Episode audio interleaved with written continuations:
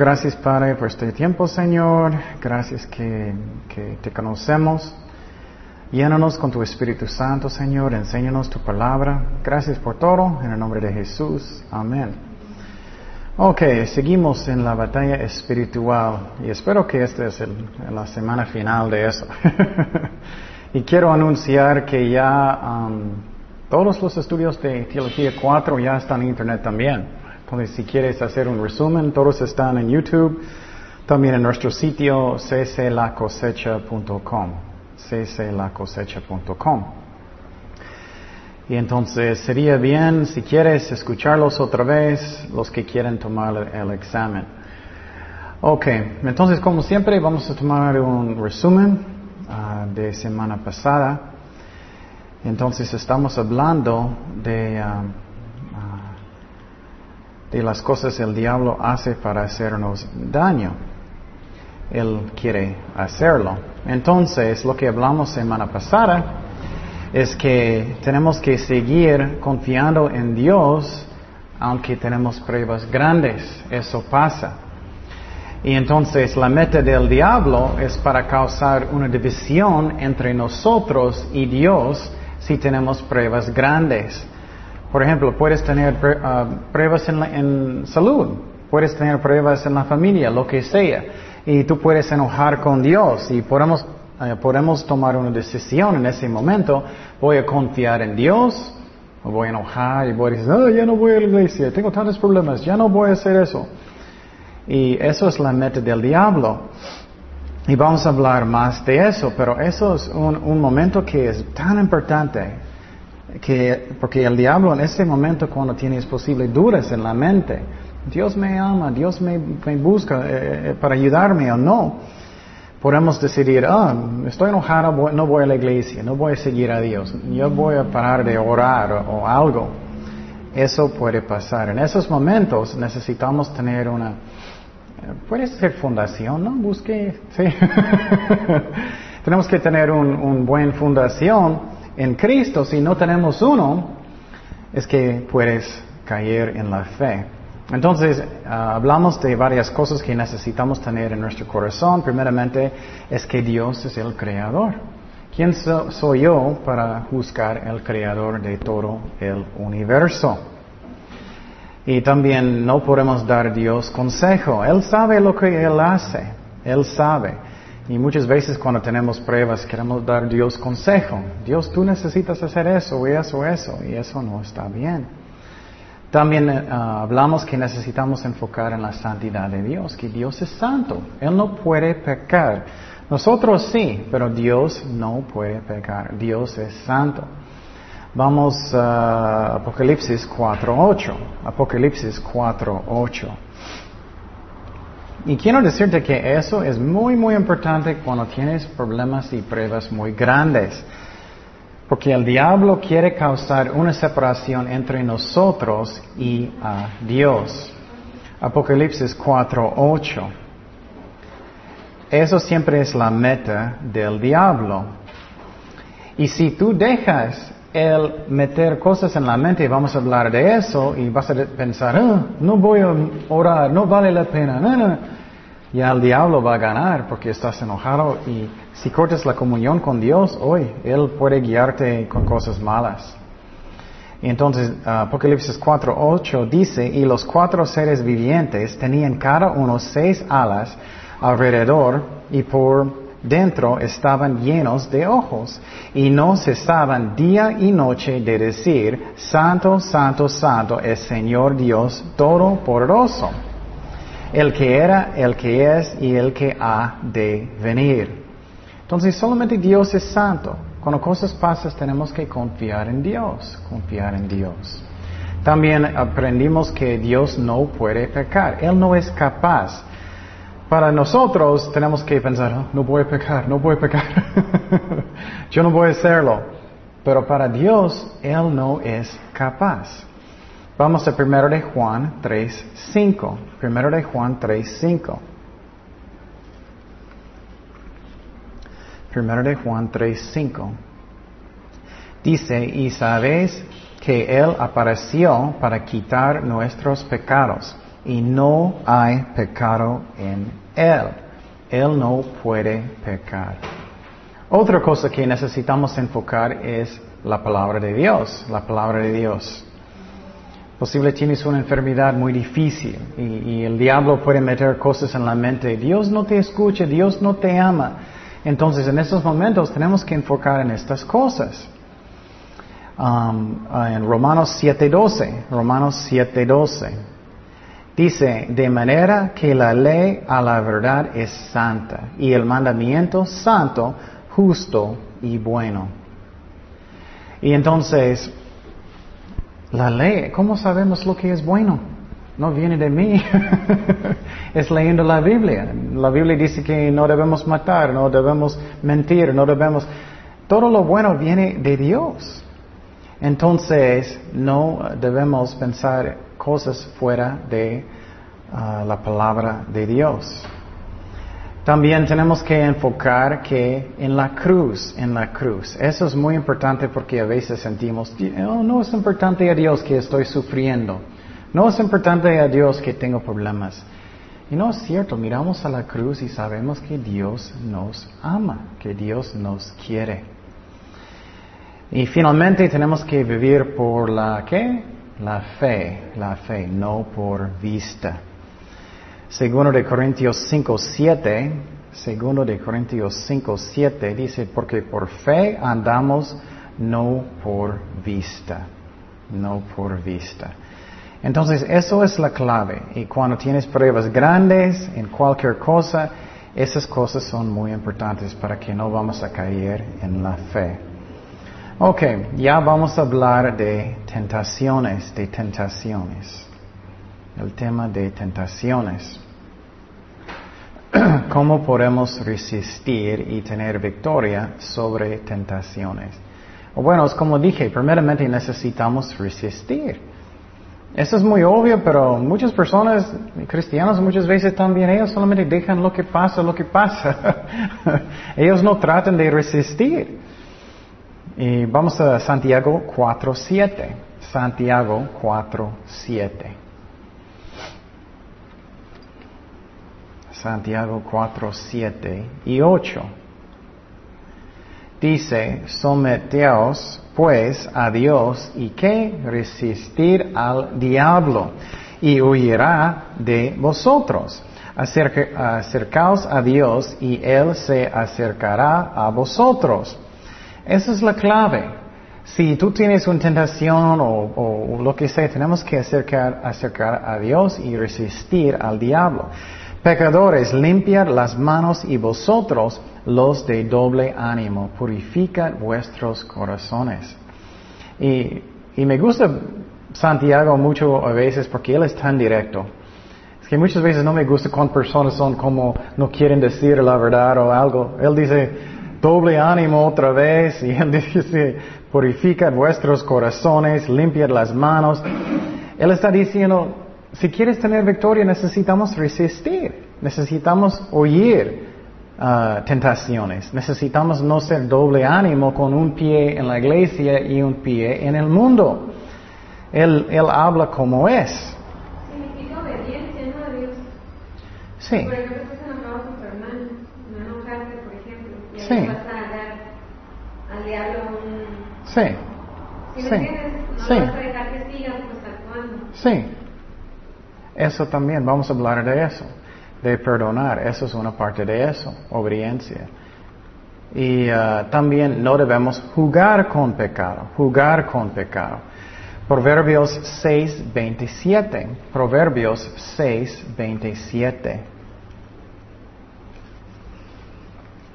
Proverbios 6, 27. Dice, tomará el hombre fuego en su seno, sin que sus vestidos ardan. Andará el hombre sobre brasas, sin que sus pies se quemen. Así es el que se llega a la mujer de su prójimo, no quedará impune ninguno que la tocaré. Entonces, está diciendo, no puedes jugar con tentaciones y, no sufrir. Podemos sufrir si jugamos con tentaciones. No debemos hacer eso. Y entonces, um, vamos a hablar más de eso cuando vamos a hablar de la amargura de Dios. ¿Qué más? Otro tema es que el diablo quiere que no vamos a tener fruto en nuestras vidas cristianas. Él quiere que no vamos a tener fruto. Y un remedio es que necesito negarme a mí mismo. Necesito negarme a mí mismo. Eso es uno de los remedios. Mateo 16, 24. Mateo 16, 24 y 25. Entonces Jesús dijo a sus discípulos, si alguno quiere venir en pos de mí, niégase a sí mismo y tome su cruz y sígame. Porque todo el que quiera salvar su vida, la perderá y todo el que pierda su vida por causa de mí la hallará. Eso es una de las claves. Si queremos tener mucho fruto en nuestras vidas, tenemos que negar a nosotros mismos. Si quieres tener más fruto en el ministerio, necesitamos negar a nosotros mismos. Necesitamos hacer eso. ¿Qué más? Eh, y solamente puedo decir algunas cosas, obviamente hay muchos, pero otra cosa es que necesitamos saber la palabra de Dios la palabra de Dios. Necesitamos saber la palabra de Dios. ¿Recuerdas cuando Pedro estaba predicando en el día de Pentecostés? Y él estaba en frente de multitudes de gentes. Él no era, uh, espérame, necesito buscar mi Biblia, espérame. No, él, él ha estudiado mucho. Si quiere ser usado mucho por Dios, necesitamos estudiar la Biblia mucho. Apocalipsis 2.16. Apocalipsis 2.16 dice, mas esto es lo dicho por el profeta Joel. Eso es cuando él estaba predicando. En los postreros días, dice Dios, derramaré de mi espíritu sobre toda carne, y vuestros hijos y vuestras hijas profetizarán. Vuestros jóvenes verán visiones, y vuestros ancianos soñarán sueños. Y de, cierto sobre mis siervos y sobre mis siervas en aquellos días derramaré de mi espíritu y profetizarán. Y daré prodigios arriba en el cielo y señales abajo en la tierra, sangre y fuego y vapor de humo. El sol se convertirá en tinieblas y la luna en sangre, antes que venga el día del Señor grande y manifiesto y todo aquel que invocaré el nombre del Señor será salvo. Entonces, obviamente, Dios podía usar Pedro mucho porque él sabía la palabra de Dios. Si estudiamos mucho, Dios puede usarnos más. Es como es. Ajá.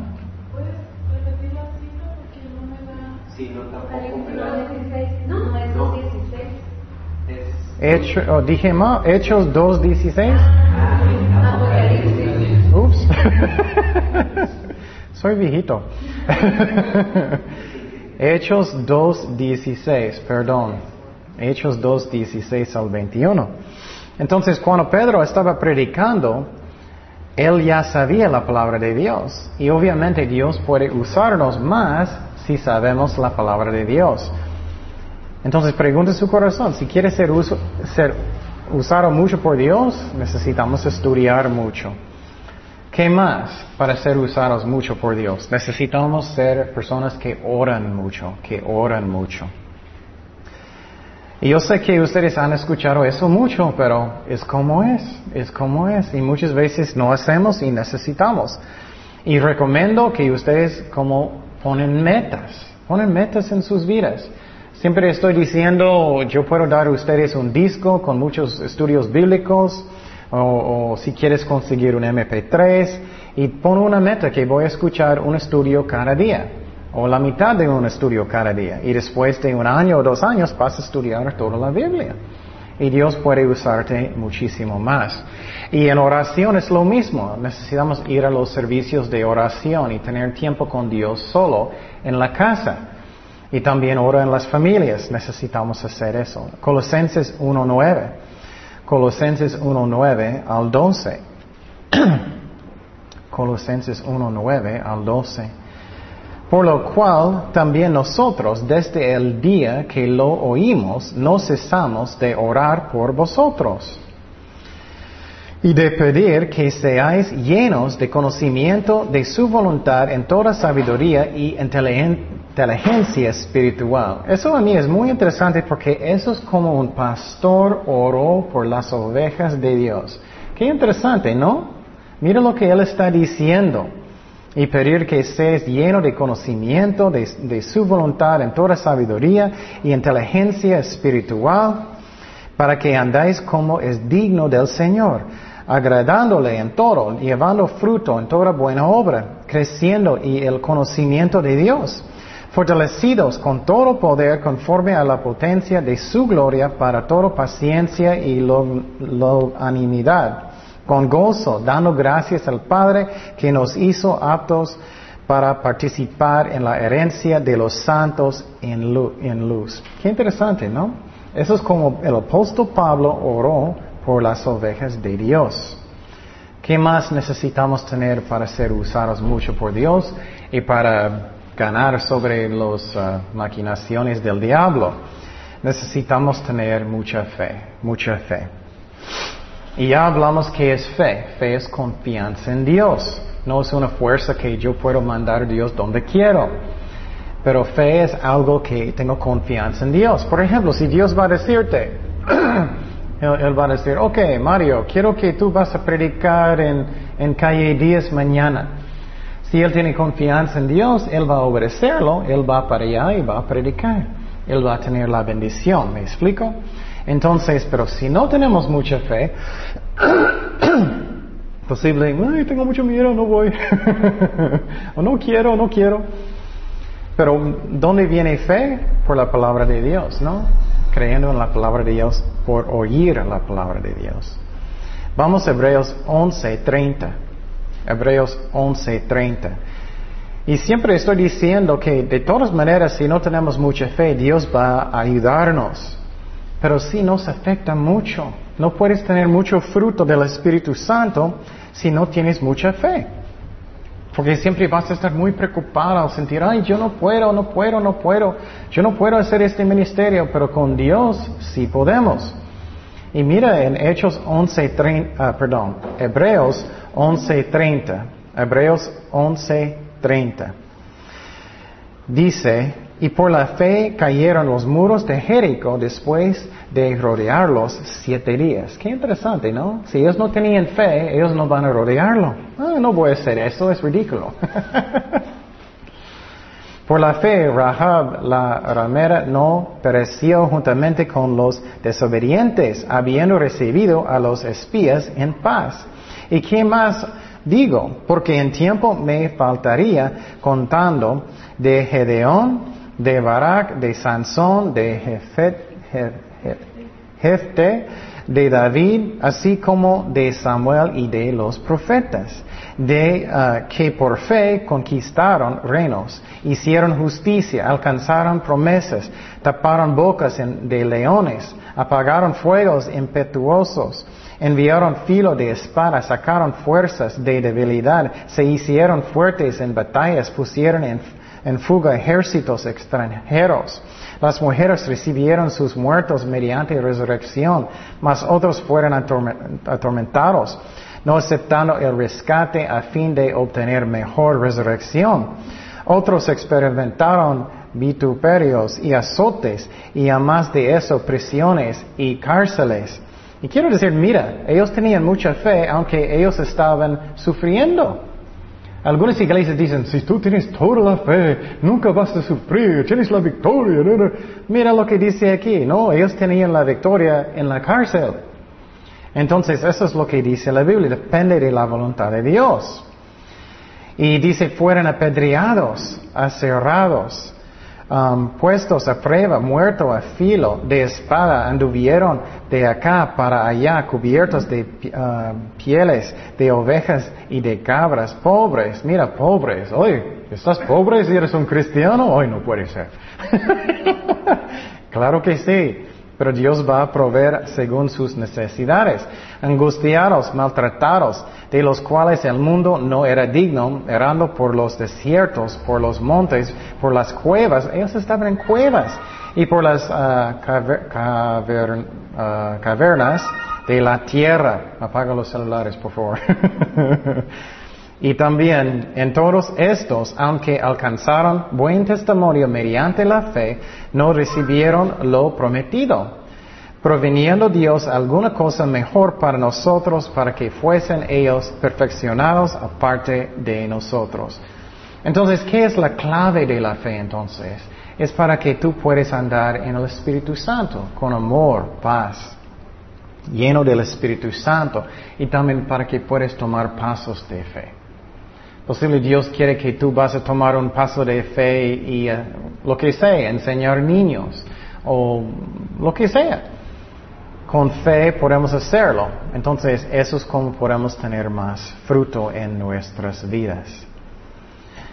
También necesitamos poner riquezas y todo eso bajo de lo que Dios quiere. Que riquezas, problemas, sufrimiento no es el más importante para mí. Eso debe ser. Si yo estoy pensando en riquezas, en estas cosas, yo no voy a tener mucho fruto en la vida. Porque voy a pensar, ah, voy, quiero más dinero, quiero mejor trabajo y voy a trabajar todo el día. No voy a tener mucho fruto. Ya hablamos de cuando Jesús estaba hablando de echando semillas, ¿se acuerdas eso? Que semillas que, que caen entre ah, ah, piedras es que representa pruebas y problemas. Y también él estaba hablando que riquezas, que esas cosas pueden causarnos no tener mucho fruto. Otra cosa, necesitamos enfocar en el cielo y en las ovejas de Dios. En el cielo y las ovejas de Dios. Vamos a Hebreos 12, 2. Hebreos 12, Hebreos 12, 2. Dice, puestos los ojos en Jesús.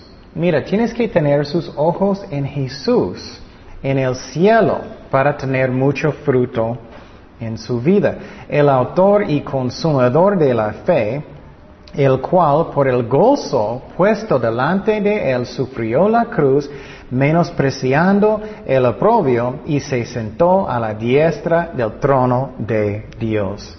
Entonces tenemos que tener los ojos en Jesucristo y en, la, ah, en el cielo. Ok, finalmente eso es un versículo que me gusta mucho. Tenemos que tomar una decisión que yo voy a servir a Dios, voy a cumplir lo que Dios me llamó, no importa lo que pasa. Yo voy a enfocar en Dios. Entonces yo necesito poner mi vista en la meta que Dios quiere que hago en mi vida. Y no importa lo que pase, voy a terminar lo que Dios ah, dijo que necesito hacer. Isaías 55 y al 7. Isaías 55 al 7.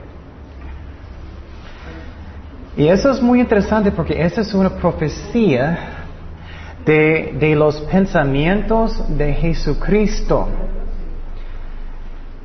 Piensa muy bien, esa es una profecía de los pensamientos de Jesucristo antes que la cruz, que es muy interesante. Dice, Jehová el Señor me abrió el oído. Yo no fui rebelde, ni uh, me volví atrás.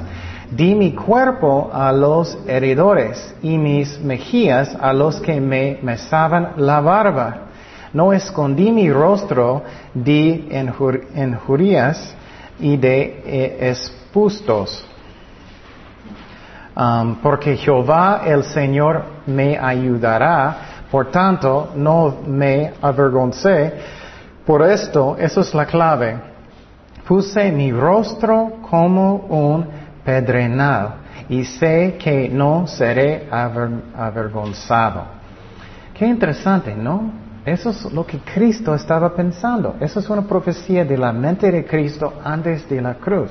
Él estaba diciendo, yo voy a hacer lo que Dios dijo que yo necesito, es mi llamado, yo voy a cumplirlo. No importa cómo voy a sufrir, no importa las enfermedades, no importa nada de nada, yo voy a poner mi vista en la meta y yo voy a cumplirlo. Eso necesitamos hacer, especialmente si, uh, eh, tienes tiempos difíciles. Yo voy a hacer lo que pasa, no importa. Es lo que hizo Jesucristo. Ok, otro tema. Otro tema es que el diablo quiere quitarnos de su voluntad. El diablo quiere quitarnos de su voluntad de Dios. Él quiere quitarnos de la voluntad de Dios. Algunos remedios. El más importante remedio es que, ¿alguien sabe? Siempre es lo mismo, la verdad. Solamente muchas veces no queremos. Es obediencia. es obediencia. Hay tantas maneras que el diablo puede quitarnos de la voluntad de Dios si no queremos obedecer a Dios. Cualquier forma, si no queremos perdonar, si no quiero, queremos servir, si no queremos ser como servientes, e, es obediencia. Y recuerdas en el libro de Hechos cuando ah, Dios mandó a Felipe para hablar con uh, Etiopía. Vamos a Hechos 8:26. cuando Dios mandó a Felipe para hablar con el Señor en el carrito. Hechos 8:26 dice, un ángel del Señor habló a Felipe diciendo, levántate y ve hacia el sur, por el camino que descendiende de Jerusalén a Gaza, el cual es desierto. Entonces es obediencia. Y quiero decirte, es momento por momento, cada día, tenemos que decidir que yo voy a obedecer lo que Dios dice. Y si no, Él puede quitarnos de su voluntad, posible solamente por un día, o puede ser de algo. Eh, es posible estás en un ministerio y ya Dios va a decir que oh, tienes que hacer otra cosa si no quieres obedecer a Dios. Eso pasó con Saúl. Pero Dios es muy paciente, pero no debemos jugar. Dios nos guía paso a paso. Proverbios 3, 5 y 6. Proverbios 3, 5 eh, y 6. Y estamos hablando que es una batalla espiritual. Él quiere quitarnos de la voluntad de Dios. Y día tras día necesitamos hacerlo y ser obedientes. Y quiero decir otra vez, y voy a decirlo 20 mil veces, tenemos que aprender que somos débiles. Es que somos tan tercos. Muchas veces pensamos, soy fuerte ya, yo puedo, soy fuerte, no necesito leer la Biblia tanto, no necesito orar tanto, oh, ya, ya hice mucho semana pasada. somos débiles, es como es. Proverbios 3, 5 y 6 dice, fíjate de Jehová de todo tu corazón y no te apoyes en tu propia prudencia, reconócelo en todos tus caminos y Él endecerará tus veredas. Entonces es paso a paso, obediencia, obediencia. Ok. Y finalmente, necesitamos tener victoria sobre tentaciones. Necesitamos tener victoria sobre tentaciones para que todavía vamos a estar en la voluntad de Dios. Porque depende de la tentación, puede quitarte del ministerio, puede quitarte de cualquier cosa. Puede ser algo chiquito y posible solamente va a causar problemas, aunque no queremos. Puede ser algo grande y puede posible quitar su ministerio. Santiago 1.12. Santiago 1.12. Dice, bienaventurado el varón que soporta la tentación, porque ah, cuando haya resistido la prueba, recibirá la corona de vida. Qué interesante, ¿no? Si tú tienes victoria sobre tentaciones, Dios va a darte una corona en el cielo. Entonces, cuando vamos al cielo, los que tenían victoria sobre las tentaciones van a tener coronas. no sé cómo va a ser en el cielo, pero es como es.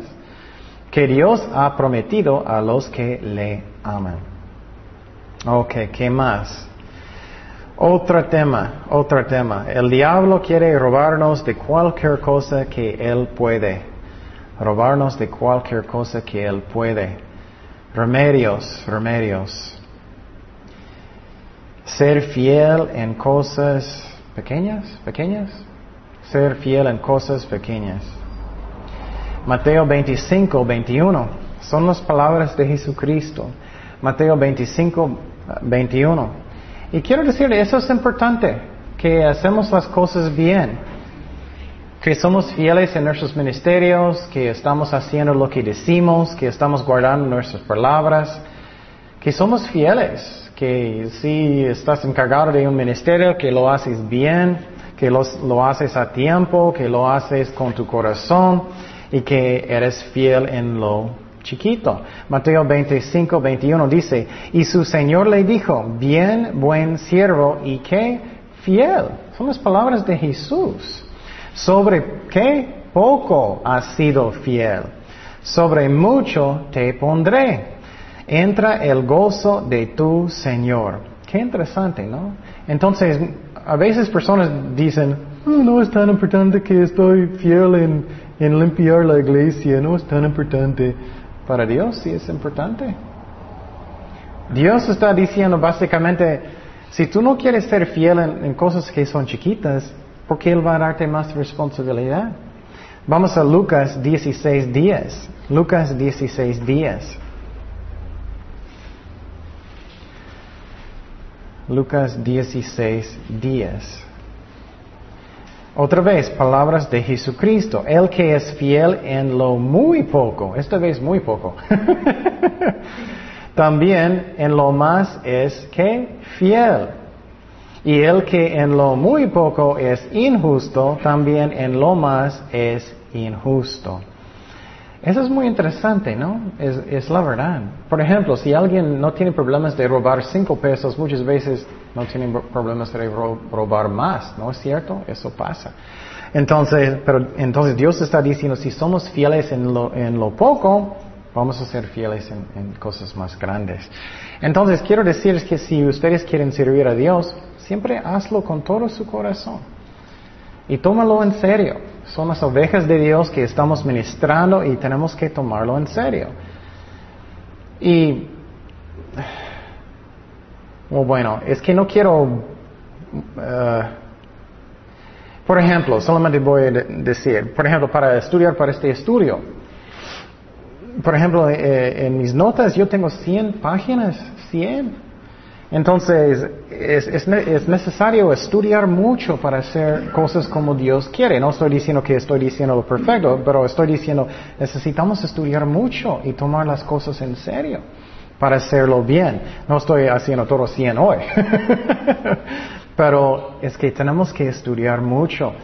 Y por ejemplo, eh, para estudiar, para esta clase es mucho más que otros, pero usualmente para un estudio es mínimo 10 horas por esta clase usualmente es como 16 horas, depende.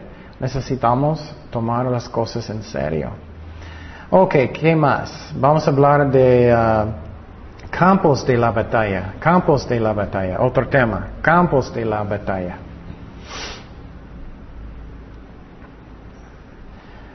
Ok, primer campo de la batalla es qué? ¿La qué? La mente. Muy bien, la mente. La mente. Satanás puede poner pensamientos en mi mente. Ok, entonces, uh, escúchame muy bien. Necesitamos estar en el espíritu para poder reconocer que es un pensamiento del diablo. ¿Me explico? La razón es porque si estamos en la carne, no podemos reconocer nada, ¿no? Solamente vamos a reaccionar, enojar o lo que sea, o ser demasiado triste, o amargura, o celos, o lo que sea. Si estamos en la carne, no podemos reconocer cuál voz es. Tenemos que estar en el Espíritu. ¿Y cómo? Es siempre lo mismo, que estamos orando, que estamos en la Biblia, que estamos estudiando. Vamos a Mateo 16, 13. Mateo 16, 13. Ese es el pasaje que es muy importante que entendemos. Ya hablamos, pero voy a leerlo otra vez. Mateo 16, 13. Dice, viniendo Jesús a la región de uh, Cesarea de Filipo, preguntó a sus discípulos diciendo, ¿quién dicen los hombres que es el Hijo de- del Hombre? Ellos dijeron unos Juan el Bautista, otros Elías y otros Jeremías, o algunos de los profetas. Él les dijo, ¿y vosotros quién decís que soy yo? Respondiendo, Él está en el Espíritu esta vez. Simón Pedro dijo, Tú eres el Cristo, el Hijo de Dios viviente. Entonces le respondió, Bienaventurado eres Simón, hijo de Jonás, porque no te lo reveló carne ni sangre, sino mi Padre que está en los cielos. Eso es muy interesante porque yo no creo que él dio cuenta de nada. no creo que era, ok Padre, y repitió. Y seguimos. Y yo también te digo que tú eres Pedro y sobre esta roca edificaré mi iglesia y las piedras de Hades no prevalecieran contra ella. Y a ti te daré las llaves del reino de los cielos y todo lo que atares en, en la tierra será atado y en los cielos y todo lo que desatares en la tierra será desatado en los cielos. Entonces mandó a sus discípulos que a nadie diesen que era que él era Jesús, el Cristo. Y mira, ya viene la carne. Desde entonces comenzó a Jesús a declarar a sus discípulos que, le era necesario ir a Jerusalén y padecer mucho de los ancianos, de los prin- principales sacerdotes y de los escribas, y ser muerto y resucitar el tercer día. Entonces él está diciendo directamente a los apóstoles que él tenía que sufrir. Mira lo que pasó con Pedro. Entonces Pedro, tomándolo aparte, comenzó a reconvenirle, diciendo, Señor, ten compasión de ti, en ninguna manera esto te acontezca. Pero él volviéndose, dijo a Pedro, Jesús dijo eso, quítate de mí, no, quita, quítate de delante de mí, Satanás. Y otra vez, él no estaba diciendo, tú eres Satanás. Satanás estaba poniendo pensamientos en su mente. Me eres tropiezo porque no pones la mira en las cosas de Dios, sino en las de los hombres. Entonces, en la mente es la batalla. Tenemos demonios invisibles poniendo pensamientos en la mente y tenemos que reconocerlos. Y entonces vamos a 2 de Corintios 10.3. Segundo de Corintios 10, 3 al 5. Es muy interesante, en una manera la Biblia es como un rompecabezas, ¿no? Tienes que, tienes que comparar todo. Pero de una forma, esa es la razón que sabemos que es de Dios, porque hay muchos diferentes autores y en diferentes tiempos y todo, y todo juntan exactamente bien. Segundo de Corintios 10, 3. Dice, eso es, tan importante en la batalla espiritual. Pues aunque andamos en la carne, no militamos según la carne. Porque las armas de nuestra milicia no son carnales, sino porosas en Dios para la destrucción de fortalezas, derribando argumentos y toda altivez que se levanta contra el conocimiento de Dios. ¿Y qué dice? Esa es, esa es la clave. Y le- eh, llevando cautivo todo pensamiento a la obediencia a Cristo. Cada pensamiento que entra en la mente necesitamos obedecer a Dios y compararlo con la Biblia. Y vamos a hablar de, um, de la armadura de Dios más adelante. Ok, ¿qué más? El Satanás va a atacar también otro campo de la batalla, su corazón, su conciencia. Y estoy muy animado porque, ay, Dios me dio uno, mu- mucha sabiduría de algo que vamos a hablar hoy, de lo- eh, algo que el diablo hace. Pero él le gusta atacar tu corazón también. Vamos a Lucas 6:45. Lucas 6:45. Tenemos que cuidar nuestros corazones. El hombre bueno del buen tesoro de su corazón saca lo bueno. Y el hombre malo del mal tesoro de su corazón saca lo malo. Porque de la abundancia del corazón habla la boca. Muchas veces personas dicen, ay, tengo que eh, controlarme de eso, de eso, de eso. No, es que necesitamos quitar lo malo del corazón. Muchas veces personas pueden decir, "Arr, estoy controlándome. arr". no, tenemos que perdonar. Ok, ¿y qué pasa? Necesitamos quedar en el Espíritu, en el Espíritu. Vamos a Romanos 8.6. Romanos 8.6. Y claro, a veces no estamos en el Espíritu y necesitamos orar hasta que estamos en el Espíritu otra vez. Romanos 8.6 dice, porque el ocuparse de la carne es muerte, pero el ocuparse del Espíritu es vida y paz. Vamos a Mateo 26, 41. Mateo 26, 41. Es muy interesante porque obviamente Dios sabe lo que Él dice, ¿no? Dios sabe lo que Él dice, pero muchas veces no hacemos. ¿Qué dice? Velar y ora para que no entráis en qué? Tentación. Porque somos qué? Débiles. El espíritu a la verdad está dispuesto, pero la carne es qué? Débil. Débil, débil, débil, débil, débil. Somos. No confiamos en la carne, vamos a hablar de eso. O puedes caer. El diablo ataca el corazón también. Vamos a Juan 13, 2. Juan 13, 2. Juan 13, 2. Eso a mí es muy interesante. Eso es cuando Judas traicionó a Jesucristo. Juan 13, 2 dice, y cuando cenaban, como el diablo había puesto en qué? El corazón de Judas Iscariote, hijo de Simón, que le entregase. Qué interesante, ¿no? El diablo puso en el corazón de, de Judas. Pero obviamente Judas estaba lleno de qué? Codicia. Él quería qué? El dinero. Entonces, cuando vamos a hablar de, uh, de la armadura de Dios, vamos a mirar más defensas. Ok. Otro uh, campo de la batalla son los sentidos. Son los sentidos. Él quiere usar los sentidos para lo malo. ¿Qué son los sentidos? Ojos, ¿no? Vista, oídos, tacto, gusto, olfato. Dios quiere usar estas cosas para lo bien y el diablo quiere hacerlo para qué? Para lo malo. Y uh, es como es. Eh, lo que vas a sembrar es lo que vas a qué? Cosechar.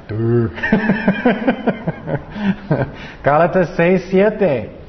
Gálatas 6, 7. Si estás sembrando amor y estás sembrando gracia, la palabra de Dios, vas a cosechar qué? Amor, gracia, palabra, paz, el espíritu. Si estás sembrando pornografía, sexo, enojo, amargura, lo que sea, ¿qué vas a sembrar? Lo mismo. Gálatas 6, 7 y 8. Y no os engañáis, Dios no puede ser burlado, pues todo lo que hombre sembraré, eso también segará. Porque el que siembra para su carne, de la carne segará corrupción, mas el que siembra para el espíritu, el espíritu segará vida eterna. Entonces, eso es como es cada día. Estamos en una guerra cada día. El diablo está listo para pelear cada día, para poner cosas en la mente, para tentarte cada día, para quitar su gozo, para tentarte de pecar cada día. Y tenemos que andar en el espíritu. Otro campo de la batalla es su voluntad, su voluntad. Otro campo de la batalla es su voluntad. Ay, eh, sinceramente Dios me dijo eso. Eh, eso es bien bueno. Eso es como el diablo trabaja para causarnos pecar en la voluntad. Número uno, apúntalo por favor. Eh, número uno, Él quiere contaminar su mente, contaminar su mente. Él quiere contaminar su mente. Y Él empieza con mentiras, con mentiras. Por ejemplo, Dios no es justo, Dios no es bueno. Otro, Dios no me ama, Dios no me escucha mis oraciones. Él empieza, ay, escucha eso, eso es como Él trabaja, es muy interesante. Él empieza con eso. Um, otro ejemplo, él usa daño, él usa daño. Alguien me traicionó. Si eso quieren, vamos a hablar de eso. Alguien me traicionó, está en mi mente eso posible constantemente. Me siento dañado. O nadie me ama, nadie me quiere. Eso queda en la mente. ¿Qué más? Alguien quiere destruirme, estoy muy deprimido. Empieza en la mente. Puede ser mentiras, puede ser daño. Ok, esa es la parte que es muy interesante y puede ser malo, obviamente. Si yo voy a dejar eso quedar en mi mente por tiempo, ¿qué va a pasar? No solamente mi mente va a ser contaminado, ¿qué más? Va a llegar a mi qué? Mi corazón. Mi corazón. Y puedes mirar eso que pasa con personas en la iglesia. Posible alguien les traicionó. Empezó en la mente, ¿no? Y si ellos quieran esas cosas en su mente dejar, van a llegar a sus corazones. Eso es lo que es tan interesante. Entonces, si yo voy a dejar esas cosas de enojo, de amargura, puede ser codicia de mujeres, lo que sea, ambición egoísta en mi corazón también, ¿qué va a pasar después de eso? Mi voluntad va a ser contaminado. Mi voluntad va a ser contaminado. ¿Cómo eso puede pasar? Por ejemplo, si alguien me traicionó, eso empezó en mi mente, ¿no? Oh, ellos hicieron eso a mí, no puedo creerlo. Y lo dejas. ¿Van a llegar a dónde? A su corazón. Su corazón está contaminado. ¿Qué va a pasar después de eso? Ay, estoy tan enojado, duele tanto, no quiero perdonar, estoy lleno de amargura, me siento bien mal, ¿qué va a pasar con mi voluntad? ¿Qué voy a hacer? Lo que voy a pasar es yo no voy a querer de perdonar, yo no voy a querer de obedecer a Dios, yo no voy a querer de orar, yo no voy a querer ir a la iglesia ni leer la Biblia. Qué interesante, ¿no? Eso es como sirve. Posible conoces personas que eso pasó con ellos y alguien traicionó a ellos, empieza en la mente contaminado, llega al corazón contaminado y llega a su voluntad, ellos ya no quieren orar, ya no quieren ir a la iglesia, nada. Y finalmente, paso cuatro, después de eso, si sigues con tu voluntad contaminado, después de eso tú puedes cambiar rebelde, rebelde. Y si mm, posible conoces personas, eso pasa, eso es muy triste cuando ellos llegan a este paso, porque ellos ya son rebeldes y posible en este instante ellos van a querer venganza o algo, algo fuerte. Posible ellos van a cambiar y tomar alcohol y fornicar y drogas o, o robar. Eso es lo que pasa. Qué interesante, ¿no? Eso es lo que pasa. Voy a darte otro ejemplo. Si tienes una enfermedad muy grave, empieza en la mente, ¿no? Oh, Dios no me ama, no me quiere. Si tú dejas eso en su mente, ¿qué va a pasar con su corazón? Que duele, Dios no me quiere, Dios no quiere ayudarme, ¿dónde está Dios? Y después de eso, si quieres en su corazón, ¿qué puede pasar? Ah, estoy enojado con Dios, no voy a orar, no voy a la iglesia, no voy a hacer nada de nada de nada. Y puede seguir peor. Ah, yo voy a tomar, yo voy a hacer lo que quiero cuando yo quiero. Qué interesante, es como Él trabaja, ¿no? Entonces, ¿qué es el remedio? Ay, inmediatamente necesitamos quitar la mentira, necesitamos sanar nuestros corazones. Vamos a Hebreos 12, 14. Hebreos 12, 14. Hebreos 12, 14. Mira lo que dice. Seguir la paz con todos y la santidad sin la cual nadie verá al Señor. Mirar bien, no sea que alguno deje de alcanzar la gracia de Dios, que brotando alguna raíz de qué? Amargura, o se estorbe y por ella muchos serán qué? Contaminados. Eso es lo que estamos aprendiendo. Puede ser contaminado la mente, el corazón, su voluntad.